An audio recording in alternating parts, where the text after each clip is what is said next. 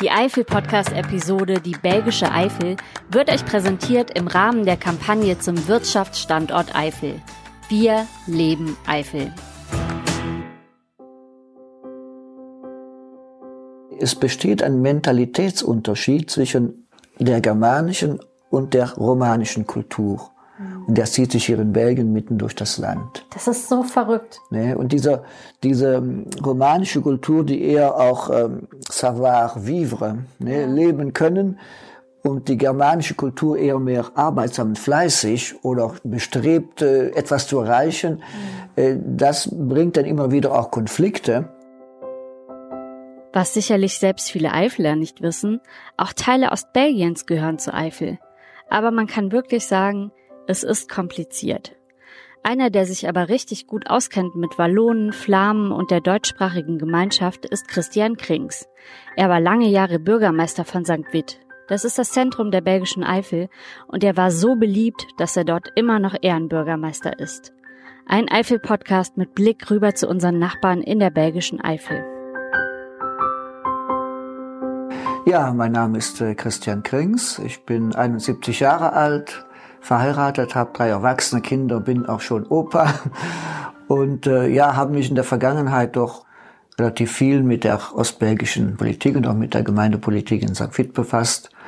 Bin derzeit noch Präsident des Verwaltungsrates der Klinik St. Joseph hier in St. Vith und in einigen Ehrenämtern auch noch tätig im Skiversteuernrecht, im Biermuseum Rott und von daher immer noch äh, engagiert im Leben, sagen wir mal so. Ja, dann kennen Sie ja die Ostbelgier, die deutschsprachige Gemeinschaft ganz schön gut. Ja, Ostbelgien ist ja eigentlich, oder die deutschsprachige Gemeinschaft, ist eigentlich äh, entstanden durch die Staatsreformen, die in Belgien immer wieder stattgefunden haben. Es gibt ja mittlerweile inzwischen sechs, aber die deutschsprachige Sprache wurde erstmals in Belgien im Jahr 1963 anerkannt. Und vorher gab es nur zwei offizielle Landessprachen, ich bin also noch zur Schule gegangen, als die deutsche Sprache nicht anerkannt war. Und wir hatten noch viele Kurse in Französisch, das heißt die meisten sogar in der Mittelschule oder im Gymnasium, wie man sagt. Und manche Grundschulen hatten auch noch französischsprachige Lehrer, die der deutschen Sprache nicht so richtig mächtig waren. Von da war die Zeit nach dem Zweiten Weltkrieg doch für uns relativ ähm, ambivalent, so halb französisch, halb deutschsprachig. Ja, das mhm. kann ich mir vorstellen. Also ich habe ein bisschen versucht reinzukommen in die Geschichte Ostbelgiens, aber es ist ja sowas von kompliziert, wann das mal zu Deutschland gehört hat, dann zu Preußen, dann Frankreich und also sie haben ja wirklich eine total bewegte Geschichte. Wir waren hier irgendwie immer Grenzland zwischen der germanischen und der ähm, romanischen Kultur und auch diese Sprachengrenze, die praktisch hier ähm, in 10, 15 Kilometer Entfernung von St. Vith verläuft, die hat es immer auch im Mittelalter schon gegeben. Erstmal erwähnt wurde diese Gegend hier äh, durch die Teilungsurkunde der Merowingerkönige. Politisch sind wir immer hin und her gewandert. Das heißt, wir haben lange auch, das war das Fürstentum Luxemburg, hier die Eifel, wir haben lange aber auch zu Spanien gehört. Und nach dem spanischen Erbfolgekrieg ist im Frieden von Utrecht im Jahre 1715 das ganze Gebiet ähm, an Österreich gekommen, zur Habsburger Linie nach Österreich. Später, nach der Französischen Revolution 1795, haben die Franzosen praktisch hier äh, ganz Holland äh, versucht, sich anzueignen, diese österreichischen Niederlande denn zu besetzen. Und dann sind wir ähm, praktisch gut 20 Jahre unter französischer Herrschaft gewesen. Und nach der Niederlage Napoleons in Waterloo ist denn mit dem Wiener Kongress Europa neu geordnet worden. Dann sind wir zu Preußen gekommen und später haben wir zur preußischen Rheinprovinz gehört. Und diese Episode hat wieder mal gut 100 Jahre gedauert, bis nach dem Ersten Weltkrieg, wo mit der Niederlage Deutschland Belgien eben diese Gebiete denn ja, also Entschädigung bekommen hat für äh, die großen Verluste, die Belgien erlitten hat im Ersten Weltkrieg und die großen Schäden. Und dann im Zweiten Weltkrieg, also am am 10. Mai 1940 ist denn die deutsche Wehrmacht einmarschiert und man hat auch in der Zwischenkriegszeit zwischen dem Ersten und Zweiten Weltkrieg hat es immer auch hier eine pro-deutsche Bewegung gegeben, weil die, die, die Menschen hier haben ja sich praktisch in ihrer Heimat betrogen gefühlt. Ähm, der, äh, der Versailler Vertrag sah eine Volksbefragung vor, aber die ist nicht richtig gemacht worden. Man hat den Leuten die Möglichkeit gegeben, sich in eine Liste einzutragen und sich für Deutschland auszusprechen. Diese Leute wurden aber sofort des Landes verwiesen. Es war aber keine, Vol es war also keine Volksbefragung. Man wusste, wenn man sich für Deutschland entscheidet, muss man das Land sofort verlassen. Und diese, und alle anderen haben die es nicht gewagt haben. Es haben etwa vielleicht 300 Leute das gewagt. Die sind ausgewiesen worden. Alle anderen haben sich in Stillschweigen in die belgische Staatsbürgerschaft äh, hineinbegeben. Man ist fünf Jahre unter ähm, Generalleutnant von Balzia verwaltet worden, wie ein Protektorat. Und ab 1. Januar 1926 waren wir den richtige Belgier. Was macht das mit einer Gemeinde oder mit einer Gegend, wenn, wenn man immer so rumgeschubst wird? Ja, ich ähm, kann Ihnen vielleicht das Beispiel erzählen von meinem Vater, der immer gesagt hat, ich gehe in keinen Kindheits-Jesu-Verein mehr, weil er ähm, war Jahrgang 1917, ist belgischer Soldat gewesen. Ähm, damals hat er auch gegen die deutsche Wehrmacht gekämpft bis zur Kapitulation von Belgien. Das war ein 18-Tage-Krieg, dann hat die belgische Armee kapitulieren müssen. Und danach sind diese jungen Männer hier alle wieder in die deutsche Wehrmacht eingezogen worden. Und von den 8700 sind 3200 tot geblieben. Das war schon ein Riesenverlust. Das waren 30, 40 Prozent. War eigentlich mehr als so der übliche Verlustquote in den, in den Armeen, wo 10, 15 Prozent der, der eingezogenen Menschen tot geblieben sind. Die, ähm, als sie, als sie dann zurückkamen aus, aus der Kriegsgefangenschaft, wurden sie noch mal sechs Monate eingesperrt, weil sie praktisch Landesverräter waren und äh, dem der deutschen Wehrmacht gedient hatten. Sie hatten aber keine Chance, sie wären sofort erschossen worden, wenn sie sich diesem Dienst verweigert hatten, hätten, weil äh, mit Führerlass wurde denn dieses, dieses Gebiet wieder annektiert und zum Deut dem Deutschen Reich einverleibt. Die belgische Exilregierung, die damals nach England geflüchtet war, hat nicht mal dagegen protestiert was wollten die armen Leute denn hier machen? Ne? Mhm. Das heißt, diese lange Zeit nach dem Zweiten Weltkrieg, da hat ja auch eine starke Säuberung stattgefunden. Jeder Vierte war praktisch im, im Gefängnis nach dem Zweiten Weltkrieg, weil er in irgendeiner Form mit der mit der mit Deutschland zusammengearbeitet hatte, sei, der, sei es als Lehrer tätig war, als Briefträger. All die Leute haben die Arbeit verloren, hatten keine Entschädigung. Also die waren schon sehr, sehr äh, frustriert, würde ich sagen, und eingeschüchtert. Und man hat sich so die ersten 20 Jahre nach dem Zweiten Weltkrieg hat man sich politisch sehr, sehr distanziert. Man hat sich an nichts mehr rangetraut. Man hat seine Arbeit gemacht. Man hat versucht zu überleben, seinen Lebensunterhalt zu verdienen und war dann praktisch doch äh, politisch sehr abwesend, sage ich mal, auch aus Angst, sich irgendwie wieder äh, was äh, unter Anführungszeichen nicht richtig zu verhalten und dann wieder bestraft zu werden. Ne? Ja, stimmt. Ja, aber ist doch gemein. Also ich habe hab mich gerade versucht, da hineinzuversetzen und dachte so, hm, wird man da motzig? Oder, oder man zieht sich halt zurück, ne, aus Angst. Ja, die, meine, die Leute hatten ja alle sehr große Verluste. Es gab kaum Familien, wo, wo jetzt niemand tot geblieben ist. Mhm. Meine Mutter hat ihre zwei, hat zwei Brüder und ihren Freund verloren. Mein Vater einen Bruder, der Tierarzt war und äh, der dann davon gefallen ist in Italien. Also jede Familie hatte Verluste und äh, hat diese, dieses Trauma erstmal verarbeiten müssen. St. Vith war ja komplett zerstört. Ich stand ja, noch sechs das Häuser. Noch, das ne? kommt noch dazu. St. Ja. War zu 90 Prozent zerstört. Ja, ja. Also das ist ja wirklich sowas von ungerecht, wie sie hier zermahlen wurden zwischen den Ja, ja, genau. Ne? Also ich weiß, dass sie 300 Meter weiter stand das Haus vom Onkel meines Vaters. Da ist die ganze Familie tot geblieben. Volltreffer im Haus, Vater, Mutter und zwei Kinder. Und so gab es viele Situationen. Und äh, da hat man sich erstmal gefreut, dass man noch lebte. Man hat dann versucht, die zerstörten Häuser, da war ja kein Haus, was nicht beschädigt, weil die mussten erstmal provisorisch repariert werden. Äh, dann hat man versucht, sich wieder einen Lebensunterhalt, äh, einen Erwerb zu finden. Und dann hat man langsam wieder versucht, aufzubauen. Wie kommt es dann, dass die deutschsprachige Gemeinschaft jetzt trotzdem deutschsprachig ist?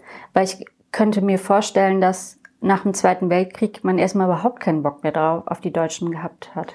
Äh, das ist in der Tat so, aber in Belgien gab es ähm, schon seit längerem eine große Unabhängigkeitsbewegung von der flämischen Gemeinschaft. Also die Flamen waren historisch gesehen sehr stark dominiert von der französischsprachigen Elite in Belgien.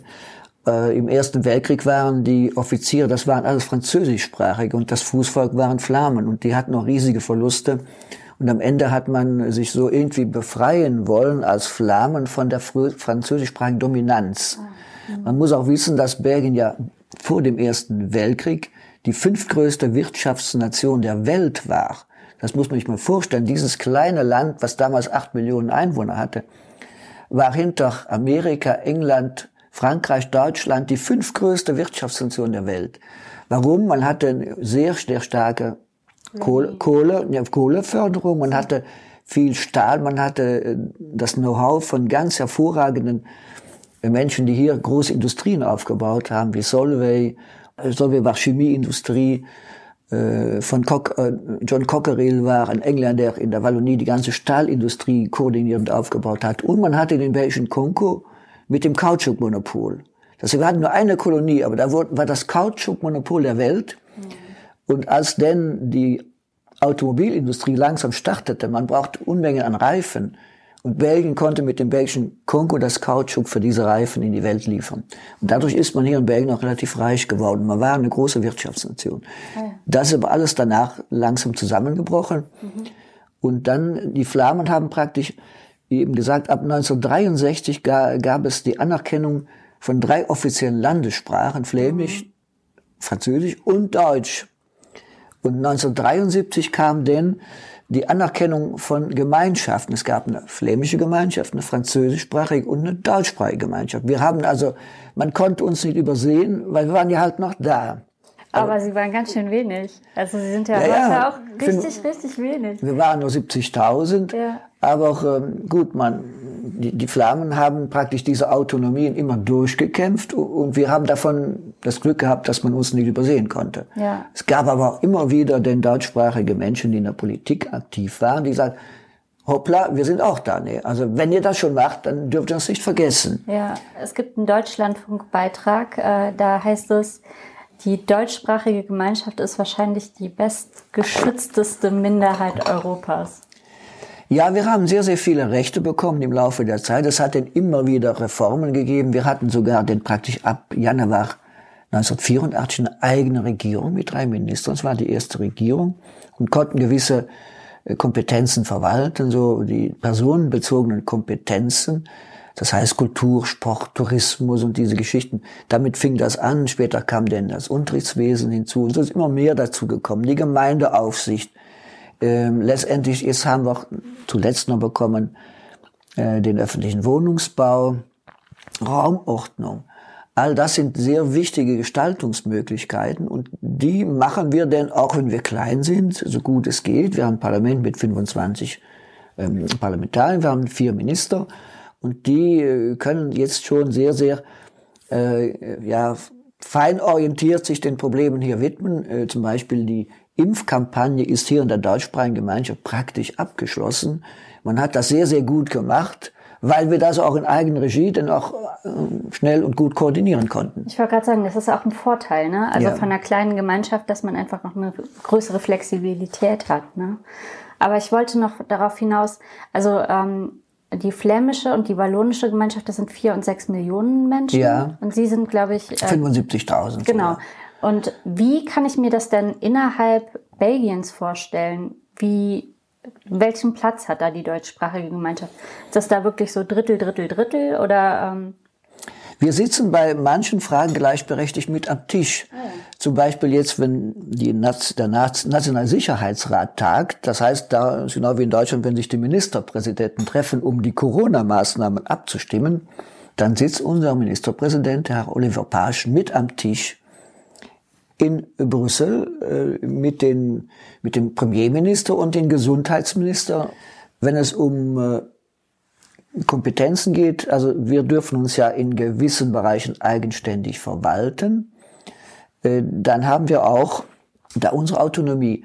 Das hat natürlich den Nachteil, dass dieses kleine Land Belgien sehr, sehr viele Minister hat. Mhm. Wir haben zum Beispiel ich glaube, sieben oder acht Gesundheitsminister, weil wir auch noch eine Brüsseler Gemeinschaft und Region haben. Wir haben die flämische, haben die wallonische, wir haben den Nationalstaat. Und von daher gibt es sehr, sehr, sehr viele Zuständigkeiten, die getrennt verwaltet werden müssen. Das ist eigentlich ein ganz großer politischer ja, äh, ja, politischer Kopf, wenn ich das mal so sagen darf. Also viele Leute sind dadurch in der Politik auch verantwortlich und tätig und das ist auch ein großer Kostenfaktor für dieses kleine Land. Mhm. Aber es ist der Preis für ein friedliches Zusammenleben, mehr oder weniger, sage ich mal. Nee, man ist noch nicht auseinandergebrochen, man hat keinen Krieg gegeneinander geführt, die Flammen, die Wallonen, man lebt zusammen und jeder hat so seine Kompetenzen, darf seinen eigenen Laden unter der Oberaufsicht des Föderalstaates ähm, regieren, sag ich mal so. Ne? Worauf können sich denn alle Belgier einigen? Auf den Fußball, Fußball ja. ja, auf die National, wenn die Nationalmannschaft spielt, dann sind sie alle stolz. Das ist schon der kleinste gemeinsame Nenner. Ist ja, ja gut. Und Pommes wahrscheinlich auch. Ja, wir sind ja gute Fritten. Ja gut, ähm, ich meine, das Königshaus ist da noch das verbindende Element auch, um ah. Belgien zusammenzuhalten. Der König ist, ist un, unumstritten eine Integrationsfigur. Woher kommt das, dass die Gemeinden so stark sind in Belgien? Äh, das ist historisch bedingt. Belgien hat ja über Jahrhunderte hinweg unter Fremdherrschaft gelebt. Es gab ja kein Belgien in dem Sinne, es gab die spanischen Niederlande, es waren Provinzen, die von Spaniern regiert wurden, die von Österreich regiert wurden, die von den Franzosen regiert wurden. Und im Mittelalter schon haben sich zum Beispiel die Zünfte, wenn man die großen belgischen Städte nimmt, wie Brügge, Antwerpen, Brüssel oder Gent, die haben damals schon wirklich sich sehr stark organisiert und auch ihre Macht demonstriert, indem sie tolle Rathäuser gebaut haben. Und die haben den Regierenden gezeigt, wo der Hammer hängt. Das heißt, äh, deshalb haben wir eine sehr starke Gemeindeautonomie in Belgien und ein Bürgermeister hat in Belgien schon relativ viel zu sagen. Äh, in unserer, meiner Anfangszeit, da war man, wurde man auch vom König ernannt und vom Provinzgouverneur vereidigt. Das war ein Ausdruck, dass man doch eine gewisse Machtfülle hatte, um den Menschen seiner Gemeinde zu dienen, sage ich mal, und nicht um Macht auszuüben. Aber das Dienen war mit einer gewissen Machtfülle verbunden, um auch Entscheidungen treffen zu können, die eben im Interesse einer Gemeinde und der Bevölkerung denn sind. Ja, aber jetzt verstehe ich das, warum es so ähm, starke Gemeinden gibt, also wie in Deutschland die, der Landrat quasi, ja. aber nicht dieses, das, und dass auch dieses Nationalistische gar nicht so wichtig ist. Genau. Hm. Das ist sehr, sehr zersplittert, aber an der Basis steht eine stabile Gemeinde, wenn sie gut geführt ist. Und so haben wir auch 541 Tage ohne Regierung überleben können im Jahre 2010, 2011. Jetzt, aber jetzt verstehe ich das erst, weil ich die ganze Zeit dachte, wow, Belgien ist ja quasi kurz davor auseinander zu springen in alle Richtungen. Aber wenn man sagt, okay, das ist aber wirklich was, worauf sich alle einigen können, dass das super gut funktioniert. Hier. Ja, die Gemeinden, äh, da ist ein gewisses Machtbewusstsein, aber auch ein Verantwortungsbewusstsein. Mhm. Dann äh, die Belgier scharen sich um ihre Nationalmannschaft, wie eben gesagt, ja, aber auch um das Königshaus hat eine große verbindende Kraft. Mhm. Und ähm, diese, diese Differenzen zwischen diesen Sprachgruppen, die kommen dann immer wieder hoch, wenn es politische Diskussionen gibt, äh, in dem auch Parteien versuchen, Nationalismus zu schüren, mhm. sei es in, auf der flämischen oder auf der französischsprachigen Seite. Das haben wir aber im ostbelgischen Raum hier nicht. Äh, manchmal heißt es, wir sind die treuesten Belgier, mhm. obwohl wir noch gar nicht so lange dazugehören und nicht von Anfang an. Aber in, in Ostbelgien würden Sie die Leute fragen können, stehen Sie zum Königreich Belgien, dann sagen Ihnen 90 Prozent ja, würde ich sagen. Sind die Belgier dann alle sehr gute Diplomaten? Wir haben ja äh, jetzt ähm, schon in der Europäischen Union mehrmals hochkompetente Leute gestellt. Der Präsident des Europäischen Rates ist unser ehemaliger Premierminister der ist jetzt äh, neben der Ursula von der Leyen, mhm. ist der praktisch der, der Präsident des, des, Rates. Von daher denke ich, äh, die Leute, die an der Führungsspitze von Belgien stehen, müssen sehr viele Kompromisse aushandeln und sehr viel Diplomatie beweisen. Ja äh, und mit großen Problemen fertig werden. Genau wie Europa jetzt durch die Vielschichtigkeit der Interessen und der vielen Länder ja auch immer wieder Interessenskonflikte bewältigen muss und versuchen dann konstruktive Lösungen herbeizuführen. Ja.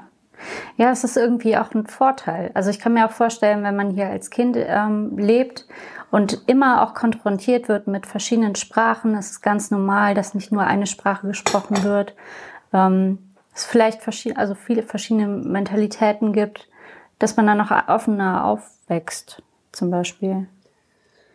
So, ich habe den Eindruck, dass die in den letzten Jahrzehnten doch eine gewisse Trennung gekommen ist. Ja. Weder äh, früher kannten sich die Abgeordneten, die französischsprachigen, die wallonischen, im, die arbeiten sehr, sehr viel zusammen. Heute hat jeder sein eigenes Parlament. Man hat weniger, man hat mehr Abgrenzung und weniger Kontakte, würde ich schon mhm. sagen, sodass die Föderalregierung, die oben steht, es nicht einfach hat, äh, sagen wir mal, immer wieder Lösungen zu finden. Was sind denn so große Unterschiede? Also hat man so ein gemeinschaftliches Schulsystem zum Beispiel und man hat wahrscheinlich auch die gleichen Gesetze man hat gemeinsame Ferien, Schulferien. Aber die, die einzelnen Gemeinschaften können ihren unterricht selbst gestalten. Ja. Ne, und legen auch dann fest, was gelernt wird. Mhm. Es ist so, dass ähm, es besteht ein Mentalitätsunterschied zwischen der germanischen und der romanischen Kultur. Und der zieht sich hier in Belgien mitten durch das Land. Das ist so verrückt. Ne? Und diese, diese ähm, romanische Kultur, die eher auch ähm, savoir-vivre ne, ja. leben können, und die germanische Kultur eher mehr arbeitsam und fleißig oder bestrebt, äh, etwas zu erreichen, mhm. äh, das bringt dann immer wieder auch Konflikte, weil die, die Flamen sagen, ja, wir müssen ja für die Wallonen mitbezahlen, die zahlen auch, schieben auch einen ganz großen Batzen an Geld rüber, noch für die soziale Sicherheit zum Beispiel. Das soll aber im Jahr 2024, glaube ich, enden. Und dann sagt man immer, dann ist die wallonische Region auf einem ganz schwachen wirtschaftlichen Level dran. Mhm. Die Flamen sind derzeit wirtschaftlich stärker. Früher waren aber die Wallonen wirtschaftlich stärker, als noch die ganze Schwerindustrie in der Wallonie war, zum großen Teil. Und ähm, ich sage, wenn man in einem Land lebt, dann muss man auch die Solidarität aufbringen, dass der Stärkere für den Schwächeren etwas mitgibt, genau wie es in Europa der Fall ist. Äh, ich denke, wenn wir ein Sozialstaat sind, dann muss man auch bereit sein, zu teilen und brüder- und schwesterlich miteinander versuchen auszukommen. Ist vielleicht viel verlangt von dem, der jetzt gerade etwas mehr hat und etwas abgeben muss, aber auch ähm, in der Gemeinde ist ja nicht anders. Äh, es gibt einen Gemeindehaushalt und wir hatten 28 Ortschaften in unserer Gemeinde und da gab es auch kleine und große. Und ich habe als Bürgermeister immer versucht, auch diese Ortschaften gleichberechtigt zu behandeln und nicht die einen zu bevorzugen. Das ist nie gut, dann hat man schnell Konflikte und das sollte ja nicht sein. Wie ist das innerhalb der deutschsprachigen Gemeinschaft? Ist es ja jetzt nochmal eine Untergemeinschaft, die quasi auch Eifler sind. Nicht alle in der deutschsprachigen Gemeinschaft sind auch Eifler, ne? Nee, nee, wir haben ja, das Fan trennt ja den Norden genau. und den Süden von der deutschsprachigen Gemeinschaft. Der Norden hat historisch immer eher so zum holländischen Gebiet gehört. Und wir waren eher nach Luxemburg orientiert. Das ah. Herzogtum Luxemburg hat sich ja früher bis zum Fenn ausgedehnt. Allein schon von der Sprache, unser Plattdeutsch ist das Moselfränkische, gleich dem Luxemburgischen, dem Elsass-Lothringischen, dem Eifel auch, dem Deutschen. Wir, wir können, wir verstehen, dass die Leute in der deutschen Eifel, unser Plattdeutsch ist sehr, sehr ähnlich. Von daher gibt es einen kulturellen Unterschied zwischen den beiden äh, kleinen äh, Volksgruppen, 40.000 im, im Norden des Fens und ähm, gut 30 oder 30.000 hier im Süden des Fens. Aber gut, wir sind politisch in der deutschsprachigen Gemeinschaft äh, zusammengefügt und äh, haben natürlich den großen Vorteil dieser Autonomie mit den vielen Rechten und äh, abgesehen von einigen Sticheleien versteht man sich gut unter den beiden. Echt, was wird denn da so gestichelt? Ja, der, da wird schon mal über die Schmaubären und die Mottessen gestichelt. Die, der Norden nennt und wir sind die Mottessen und wir sind die Schmaubären. Also eher scherzhaft und auch. Ähm, Was bedeutet paar, das? Ja, das ist, das kommt aus dem Volksmund. Da werden ein paar Witze gemacht, aber ich meine, politisch arbeitet man aber sehr gut zusammen. Fühlen sich die Leute in St. Wievied auch als Eifler? Ich würde sagen, ja. Ja. Ja, ja. Zur deutschen Eifel haben die Beziehungen sich intensiviert, als die Grenzen offen wurden. Also nach dem Zweiten Weltkrieg waren die Grenzen ja komplett geschlossen. Man durfte ja nicht ins Feindesland. Mhm. Und dann mit dem Schengener Abkommen ging es ja offen.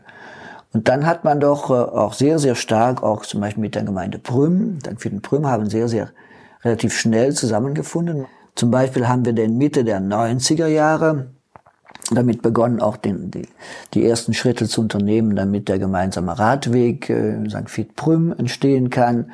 Äh, wir haben mit Bleialf, äh, das Besucherbergwerk Bleialf ist ja, haben wir mit dem Schieferstollen Recht eine Partnerschaft aufgebaut, auch um europäische Fördermittel zu bekommen. Das haben wir damals sehr stark auch von der politischen Ebene aus äh, betrieben. Es hat aber auch die Menschen zusammengeführt. Mhm. Ne? Vielen Dank an Christian Krings, Ehrenbürgermeister der belgischen Gemeinde St. Vith, für das nette Interview. Ich war wirklich beeindruckt, wie sehr sich der belgische Weg vom deutschen unterscheidet und wie die Belgier es trotzdem immer wieder schaffen, sich zusammenzuraufen. Wenn es euch genauso gut gefallen hat wie mir, dann könnt ihr euch auch bei mir bedanken, und zwar indem ihr den Podcast weiterleitet. Danke dafür. Mein Name ist Julia Kunze, die Musik kommt von Esther Abrami. Bis zum nächsten Mal. Tschüss.